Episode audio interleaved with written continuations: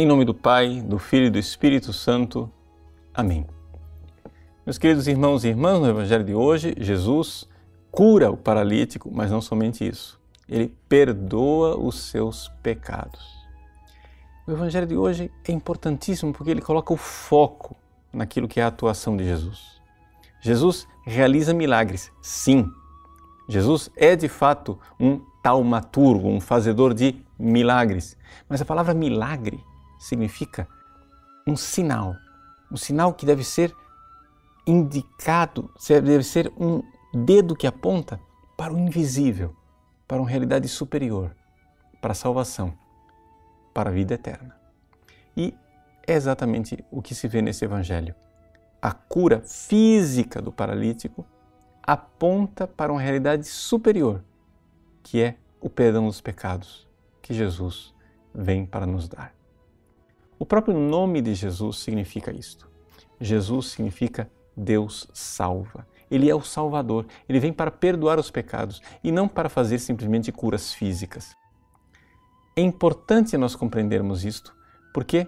Porque Jesus, embora ele queira e ele de fato faça milagres físicos, essa não é a finalidade última. A finalidade última é nos levar para a vida eterna, para a salvação. Essa verdade, que parece bastante óbvia, no entanto, é contestada por um princípio teológico falso que é pregado por alguns é, pastores de igrejas pentecostais. Qual é a teologia que está por trás né, de algumas igrejas pentecostais? É a teologia de que Deus quer curar todas as doenças. E se por acaso existe alguma doença que não foi curada, a culpa é sua, porque você não teve fé. Mas Deus quer curar as doenças.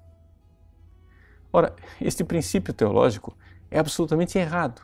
Ele não se encontra em nenhum lugar da Bíblia. Deus quer sim curar toda doença. Deus quer sim nos livrar de todos os males. Mas quando? No fim dos tempos, na ressurreição dos mortos, na vida eterna. Depois da ressurreição, ninguém terá doença. Ninguém irá mais sofrer e iremos entrar na vida verdadeira. Mas por enquanto, os milagres, eles são sinais que apontam para esta vida eterna. Por isso, Deus não quer curar todas as doenças. Veja, o que nós encontramos na Sagrada Escritura é exatamente o contrário. Jesus diz: Quem quiser me seguir, renuncie a si mesmo. Tome sua cruz dia após dia e me siga. Este princípio de que nós temos uma cruz para carregar, ele é universal. Acontece, porém, que para fortalecer a fé das pessoas fracas, para me dar uma graça especial que irá me ajudar na minha salvação, Deus pode sim fazer milagres e portentos. Ele tem poder para isto.